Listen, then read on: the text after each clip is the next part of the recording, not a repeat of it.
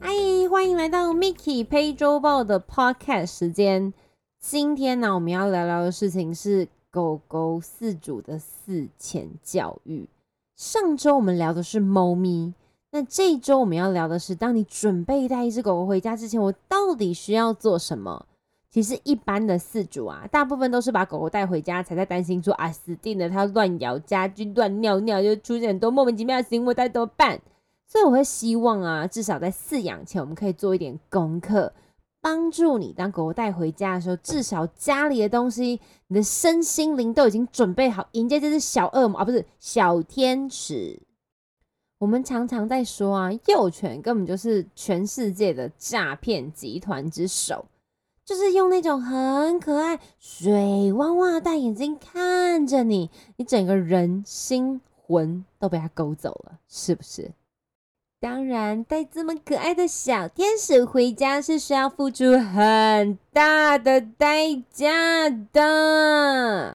你可能即将会面临到睡不饱、吃不好，然后家里的家具全被破坏光，没有一个东西是你的。什么东西只要放那边，可能莫名其妙就会不见了。沙发的软垫等等，可能就都再也都不存在了。你只不过是出门买了个便当。回家已经发现啊，要挟我是遭小偷你啦！曾经还有朋友家的狗狗有够贴心的，当主人出门以后呢，它就到阳台把水龙头打开，重点是它就咬着水管在家里面到处奔跑，根本就是一个室内水上乐园呐！不要觉得你家的幼犬不会发生这种事情，相信我。如果你没有做好笼内训练，没有把围片围好，没有把门关紧，这种事情呢，就是每天都会上演的啦。千万不要一种迷思，就是认为它长大就会变好了。相信我，它长大还是不会变好。狗狗不是人类，它没有接受教育，所以教育让我们成长。毕竟我们上幼稚园啦、小学啦、国中啦、高中啦、大学等等。我们一直在接收新的教育、新的学习的方式，而狗狗没有，还在家里唯一面对就是你。如果你对它的方式永远是揍、打、骂、踹，那它永远不会学习啊。而它学习到只是看到你害怕，甚至踹你而已。然后我恳求、拜托你们抛弃那一套什么老大理论吧，就是要做他的老大，他才会听你的话。讲真的。提出老大理论这个人都已经推翻自己这番烂理论了，那你们呢？人家都已经在更新资讯了，你们更新了吗？其实你饲养他，你就已经是掌管他所有一切的人了。怎么说呢？请问一下，他要吃饲料，谁倒给他？你呀。他要出门散步，谁帮他开门？你呀。他想要去公园玩，谁带他去？你呀。他需要洗澡清洁，谁带他出门？你呀，你都已经控管他生活的所有一切，难道这还不是老大吗？不要再用那种威严那一派，我就是要凶他啦，就是没有比他凶啊。很多时候我们遇到非常多的状况，就是家中的爸爸可能比较凶，他会把。可能狗狗做不好事情啊，或者是它可能把家具咬坏啊，等等。那爸爸可能会用很凶的方式去惩罚这只狗狗，但最后你知道遭殃的都是谁吗？永远都是最疼它的那一位主人。为什么呢？因为当我们被比较凶的人霸凌时，我们不敢凶回去，那我们只好欺负比我们弱小的人。这样懂了吗？在职场上呢，或是在狗狗的互动上呢，我称为间接霸凌，意思就是爸爸虽然没有霸凌妈妈，但是问题是爸爸欺负了狗，那狗它没有办法宣泄它的压力，这时候最疼它的人就会直接遭殃。好啊，那你说不能打不能骂，那就一定是爱的教育吗？其实不一定说不打不骂就是爱的教育，我们要告诉狗狗什么事情是对的。但我们总是很容易把注意力放在错误的事情上面，什么意思呢？其实，在国外啊，当你做一件很好事情的时候，你会得到称赞，好棒哦，好美哦，你好可爱哦，你做的好漂亮哦。在美国有一间很特别的店叫 Color Me Mine，就是你可以进去选择你要的陶瓷作品，它是白色的。那接下来呢，你可以在那边有颜料，然后把它涂成你喜欢的样子。那它可能会经过窑烧啊，那一个两一两个礼拜之后，请你来取件。有一次呢，我就跟几个小朋友在同一个桌子，因为我都自己去玩。然后那个小朋友就选了一只青蛙，他就把那只青蛙涂的，我觉得哦，好可怕哦，可能就是黑色啊，然后蓝色啊，一些莫名其妙的颜色在那只青蛙的身上。那个小朋友大概可能三四岁吧，或是四五岁那个年纪。接下来呢，那我想说，哦哟，可这只青蛙看起来很可怕。我就看到妈妈进来接他的时候，就跟他说：“Oh my god，你的青蛙好可爱哦，好缤纷哦！”我相信，如果这件事情发生在台湾，这个小孩子可能已经被骂的狗血淋头。哎，要求哦，你那个青蛙尾干安内啦，这青蛙不应该是这种颜色啊！天哪，这青蛙也太可怕了吧！青蛙就是应该要绿色啊！所以，如果是这样子的教育方式，你还会想要画青蛙吗？因为就变成以后青蛙都只能既定的画成是绿色的，不可以是五颜六色或是很缤纷的颜色。我们的教育呢，总是很喜欢把不好的事情一直指指点点出来，但却忽略了做好的事情。那其实每个人、动物都是喜欢被称赞的，所以试试看，多称赞你的小孩，多称赞你的另外一半。而这些好的事情就会发生的频率就会增加，什么意思呢？如果今天你去做了假指甲，你去烫了头发，然后你去买了一件超级美的洋装，当你回家的时候，你另外一半跟你说：“天哪，你也太正了吧！你根本就是公主，你根本就是皇后，你就是大明星，超美的。”这边两万块给你，家是拿去花。我想问你，下次你想要做指甲？染头发跟穿漂亮衣服给你另外一半看的几率是不是会增加？但是如果你今天换来的是一回家就说啊乱花钱呐，怎么穿这个啦，做什么指甲啦，不啦不啦不啦，这些事情其实你一你不会开心，对方也不会开心。那你下次会再做吗？嗯，如果你经济能力允许，你可能还是会自己再去做。我就是在做指甲了，怎么样咬我啊？那其实双方都得不到很好的结果。何必呢？而狗狗呢，就像一个心智年龄大约落在两岁小朋友的状况，所以当你做这些谩骂的时候，你反而去增强了一些他你不喜欢的行为，而他会认为说：“哎，妈妈注意我嘞，我吠叫了。”然后我说：“叭叭叭。”然后妈妈就说：“不可以哦，这样 no no，这样不可以哦。”你反而关注到了他。可是当他一个人在那边玩玩具的时候，你就觉得应该的啊，狗狗玩玩具本来就应该的啊。但他可能去咬你的 LV 包，可能去咬你的什么限量版球鞋的时候，你是尖叫跑过去说 “no，不可以”。好，想象一下，两岁小朋友要的是什么？关注。而狗狗们其实也是一样的，所以他就会认为玩具好无聊哦。我要咬，一定是咬那个 LV 包，绝对不是因为它是货，而是因为你的反应完全不一样。所以我想问你们，都关注了你们喜欢的行为，还是增强了你不喜欢的行为呢？例如，狗狗在吠叫的时候，你可能跟它说 “no，不可以”，这就是关注行为。那如果说我很喜欢我们家狗狗到我旁边坐下，我就会请它过来的时候，我觉得好棒哦，你好乖哦，我就增强了这件事情，让这个事情的频率发生增强。那如果你关注了你不喜欢的行为，当然相对狗狗相信原来做这件事情可以得到关注，而这件事情发生的次数相对就会增加很多。所以，我们尝试看看去增强你喜欢的行为，而慢慢你很多不喜欢的行为，其实它会慢慢的消失哦。例如，他可能之前对门口吠叫的时候，你都会制止他，no 不行不可以。但你试试看，当他对门口没有吠叫的时候，称赞他。啊，他们喜欢被称赞，然后就会发现，哦，原来安安静在这边乖乖的，我就会得到很多称赞哦。那他当然就会试着努力的在门口安静，而不要吠叫。当然，如果你的狗已经对门口吠叫非常严重，只要一点点声音，它就叫的乱七八糟，你叫它，或者是它根本就不会对门口是安静的时候，那我就会建议你找寻专业的训练师去帮助到你，因为训练有一个东西非常重要，我们叫做时间点。如果时间点少一秒多一秒，可能都会增强到不对的行为哦。那个我是不是有点太偏离主题了？好了好了，拉回来。所以事前教育呢，最重要的事情就是，第一，你要选择适合你的品种。例如啊，如果你是住在一个超级小套房，那我就不建议你养，比如说什么黄金猎犬啊、米克斯啊、大丹犬啊那种就是超级巨大的犬种。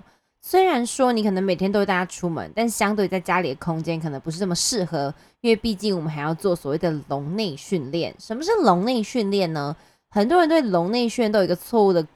就是错误的注解，就会认为龙内圈就是把狗狗关在里面，其实这是不对的事情。所以我会建议我们刚刚讲的嘛，第一件事情，我们先选择适合的品种，接下来就要选择品种会跟你的个性有极大的相关联。什么意思呢？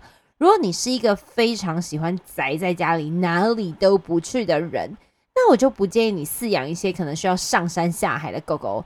所以上山下海呢，就是需要大量的运动，需要出去玩，需要出去奔跑，需要去游泳、去爬山等等。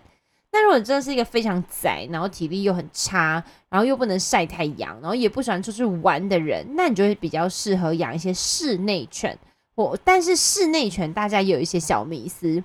那天有一个主人跟我讲说：“哦，我想说它是室内犬呢，就不用出去。”好。大家有点误会了，室内犬的意思不是就养在室内不用出去。室内犬的意思呢，就它还是要出去散步，只是它大部分的时间可以待在室内。OK，不要再说哦，但是室内犬可以不用出去啦。那我养的澳洲牧羊犬什么外出犬吗？所以大家已经误会了这个室内犬的名字哦。当然，如果你已经下定决心想要养了这种特殊的品种。必须一定要外出的。我也有一个很好的朋友，他本来超级无敌宅，就养了这种体力炸好的狗之后，他就是每天都约说，哎，什么时候去游泳？哎，什么时候出门？哎，什么时候去露营？因为去消耗狗狗的体力会是一件很重要的事情，然后也去符合他们原本的天性。所以，如果你愿意为了狗狗改变你的生活模式，那我相信去找寻一只，你就会有更多的选择，可以去找寻一只适合你的狗狗。但如果你是希望你养了它之后，它就可以变成你心目中的样子，那放下屠刀，别养狗了吧你。像我在选择我自己的品种之前呢，其实我已经很清楚知道我不喜欢梗犬类的，就那种固执的要死，就是固执个屁呀。然后，所以我自己发现我非常喜欢的犬种是牧羊犬类。古代牧羊犬啦，澳洲牧羊犬啦，柯基啦，喜乐蒂这类的都是属于牧羊犬类的狗狗，比较喜欢它们。哎，对我没有提到边境，我觉得边境我是没有办法驾驭的啦。所以就是要适合你自己的狗种，我觉得这是蛮重要的。那黄金这种石灰猎犬，我就是人人好，也是我就是心目中排行榜的前几名。但这里养澳洲牧羊犬，就觉得这种狗种真的是鸡巴到一个不行哎。我觉得，如果你不够就是敢跳，不够聪明，不够精明，你真的会被澳洲牧羊犬搞死诶。所以我反而觉得一般人啊，真的就是新手上养，就是适合养的狗，就像黄金、拉布拉多这种天真无邪狗就好，千万不要养这种奸诈，然后由内而外就是想要弄死你的狗。所以我会给大家一个建议，就是如果你还没有找到，也不知道什么样子的品种是适合你的。去加入一些不同的社团。那我呢，就是如果我在选择，比如说我在养奥牧之前，其实我最想要养的是古代牧羊犬。但古代牧羊犬又有点大，所以我看了另外一种叫长须牧羊犬。在在要饲养这些狗狗之前呢，其实我做功课不只是看书，我会加入很多不同的这种狗种狗种的社团。然后加入之后，我去了解一下，说，哎，大家都怎么照顾上啊？怎么行为呀？什么状况啊？等等。那大部分我会加入国外的犬，就是犬舍啊，就是不是犬舍，就国外的那些就是讨论的族群。因为我觉得有些社团在台湾这有点太偏激了。那我觉得还蛮喜欢在国外的那种社团聊天的感觉。那加入之后，我就会去更了解这个品种是不是适合我的。其实我曾经想过雪达犬。如果你去搜寻雪达犬，你可以把它想象成就是腿很长，然后很大一只的腊肠，它是属于深红色的。但最后我没有选择雪达犬的原因呢，是因为它的运动量实在太高了。它的肺啊比一般的狗狗还要来的大，所以它肺活量相对也会偏大。我就觉得哎，算了算了啦。虽然它看起来超级无敌美，但我觉得嗯，它可能在以我的生活环境方式，我家里面有一个森林，可能真的不适合这样子的狗狗。所以呀，我觉得养什么狗真的非常非常重要。也不要说，因为哦，我们家就是要觉得一定要养米克斯，然后阿公阿妈可能就八九十岁了，然后你要家养一只二十五公斤、二十五三十公斤的米克斯，其实我觉得这也是不是很适合的。所以真的要去看，像我最近有蛮多学生跟我之前在美国有一对夫妻，然后台湾这对也是一对老夫妻，七十几岁了，他们之后选择养的狗狗就是英国斗牛犬。哇，什么？为什么要养英国斗牛犬？虽然小时候真的很皮。但是啊，它过了一两岁之后，它的个性其实会偏稳定，然后它又很容易一天到晚这边睡觉，它也不会拉扯暴冲，所以这样子的狗狗就会比较适合跟推荐给年纪大的人。当然啦，也要看每个人的生活作息。我讲的不代表是所有的一切哦，不是说哦，我讲的英国斗牛犬就是都一定是这样子，没有，还是需要透过教育。那为什么会认识这两对老夫妻呢？因为他们都有带狗狗来上课。好啦，现在选好你自己适合的品种了。接下来要做什么呢？回家之前呢，环境管理是非常重要的事情，不要让狗就是随意的在家里奔跑。当然啦，如果你想要换家具啦、换电视啦，什么东西都换掉的话，那当然就让它在家里面跑吧。但是相对的，很重要的事情是，很多主人会不在意。其实我遇过蛮多主人都跟我说，没关系啊，就让它啃啦。没关系啊，鞋子坏了就算了啦。没关系啊，LV 包啃也没关系。OK，我知道你很有钱，或是我知道你不在意这些事情，没关系。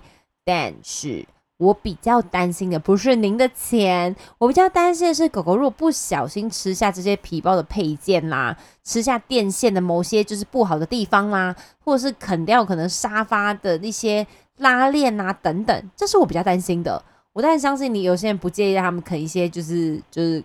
贵重的物品，但是这些东西其实对他们来讲是危险的，所以就有点像刚学会爬行的小朋友。我相信你也不会让他在整个家里面奔跑吧，一定还是会有一些围起来的范围。所以，我们所谓做笼内训练、环境管理这个部分就会非常的重要。笼内训练呢，我必须要来为他平反一下。我现在听过很多训练师都说，笼子内训练呢，笼子内训练是什么啦？笼内训练，笼内训练让狗狗知道它有一个它属于自己的空间。意思是什么呢？它不管吃饭、睡觉的时候都在那个空间里面。但所谓的笼子啊，我们完全不推荐，也不建议您使用的是什么呢？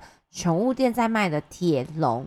铁笼不止不推荐之外呢，下面最重要还有铁，就是铁条，然后接下来就会有一个那种，就是一个抽屉，就是可以接尿尿跟便便。拜托，这种笼子就千万不要购买。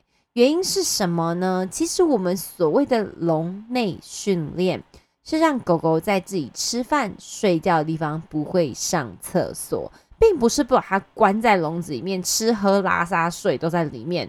那这样未来你真的会很难很难去调整它固定大小便的时间点，所以我们要先连接笼子是好事情，而不是大小便的地方，也不是处罚它的地方，也不是一天二十四小时都关在里面的地方。这样谁喜欢那个鬼空间呐？所以我们要做的事情是，如果你养的是幼犬，那我们就以它的月份下去推算。幼犬的话呢，就是两个月需要上一次厕所。然后三个月三个小时，四个月四个小时，以此类推。那成犬呢？基本上六七个月以上的狗狗，它们可以憋尿大概六到八个小时左右，但不建议超过这个时间。但那如果你在家有空，就大家去上厕所，也会是一件很好的事情。好，重点来了，那你就跟我说，那那我怎么样去处理？怎么样大家去上厕所呢？就是我们要让它变成它，基本上是属于巢穴卫生观念的动物。所以我们不需要它吃饭睡觉的地方，它不会在那边上厕所，就有点像我们家里面的设计。我们绝对不会把床摆在厕所旁边，或者是我们绝对不会把餐桌放在厕所的门口，其实是一样的意思。那我饲养过跟训练过的动物，他们都有巢穴卫生的观念，就是他们会知道，啊，这是我们吃饭睡觉的地方，所以不可以在这边上厕所。那意思就是，如果你每一次吃饭的时候都把饲料啊，或者是把它的零食啊，放在笼子里面，它会慢慢越来越喜欢这个地方。那如果时间点到了，你就觉得哎，好像过三个小时啊，过四个小时，或者刚刚喝非常多水，这时候你就可以把它从笼子里面带出来，去上完厕去上厕所，跟它玩。累了之后，你可以用食物再引导它回到笼子里面。反正呢，你们就要记得最重要的一件事情：笼子永远等于好事情。那你也不要养了一只吉娃娃，然后给它一个黄金猎犬笼子，嘿，修多啊，好不好？太大个了。麻烦你给它的笼子大小是走进去转圈趴下，就是侧躺是刚好的就可以了。那我个人最推荐的笼子就是运输笼。所谓运输笼呢，就是它可以上飞机，然后或者是它就是暗暗的笼子，不要那种铁线笼。铁线笼基本上就有点像你自己的房间，然后四面都是落地窗，然后每天都有人经过你家房间或经过你的门口，然后你都看得清清楚楚的。其实我这样非常非常不推荐。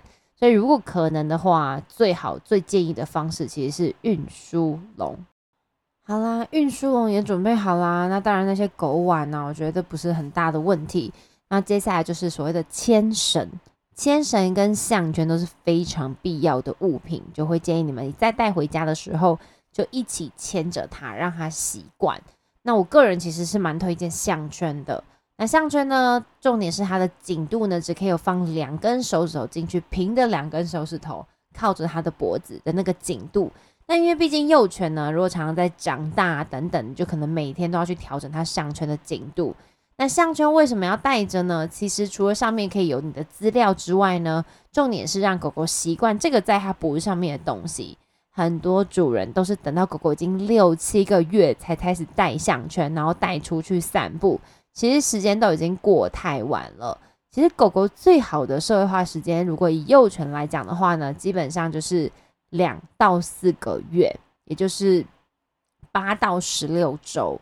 那我会建议你们呢，在打完第一剂过七天之后，就可以带他们正常的生活，带他们出去散步啦。但不建议你们大家跟其他的狗狗玩在一起，因为你也不确定对方的狗狗状况是怎么样，那是不是有打针？但是我会建议带着狗狗。散步的方式，卖给我婆嘞哈，不要给我抱着。散步的方式，让他去体验跟接受这个世界。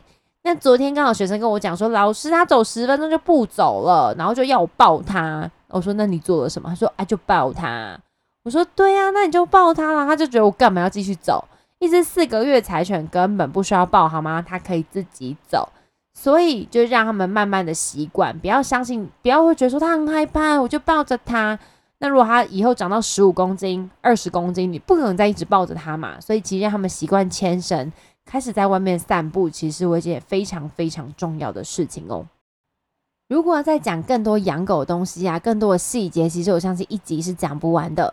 那今天只是跟你们讲一些简单的理论，希望你们可以透过对的方式、正确的方式跟宠宠物们互动跟了解。那也要去找寻一只适合你的宠物。如果你真的没有时间，没有办法养狗，也不要退而求其次养猫。其实像蛇啦、蜥蜴啦，也会是你很好的朋友。所以试试看，找一下你适合你自己生活模式的动物。但无论你是养蛇、养蜥蜴、养狗、养猫、养鱼，I don't care。但重点是，当你要饲养一个生命的时候，你就必须有所付出跟有所牺牲。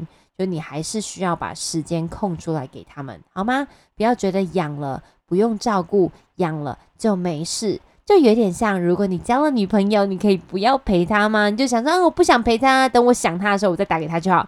你觉得你还活得下去吗？一样的意思，好吗？宠物们都是需要陪伴的，男女朋友们也是都需要花时间陪伴的。所以，如果你真心决定要饲养了宠物，也准备好了，那恭喜你，欢迎有有新的家人。然后，我相信你也做满做足了功课。那如果你只只是一心就是突然只是突然经过宠物店看到，哎，好可爱，就把它带回家，请你不要做这种事情。麻烦你们做好功课，再把宠物们带回家，好吗？那我相信你们都会是一个非常非常棒的四组。那我们 Mickey 陪周报 Podcast 下周见，拜拜。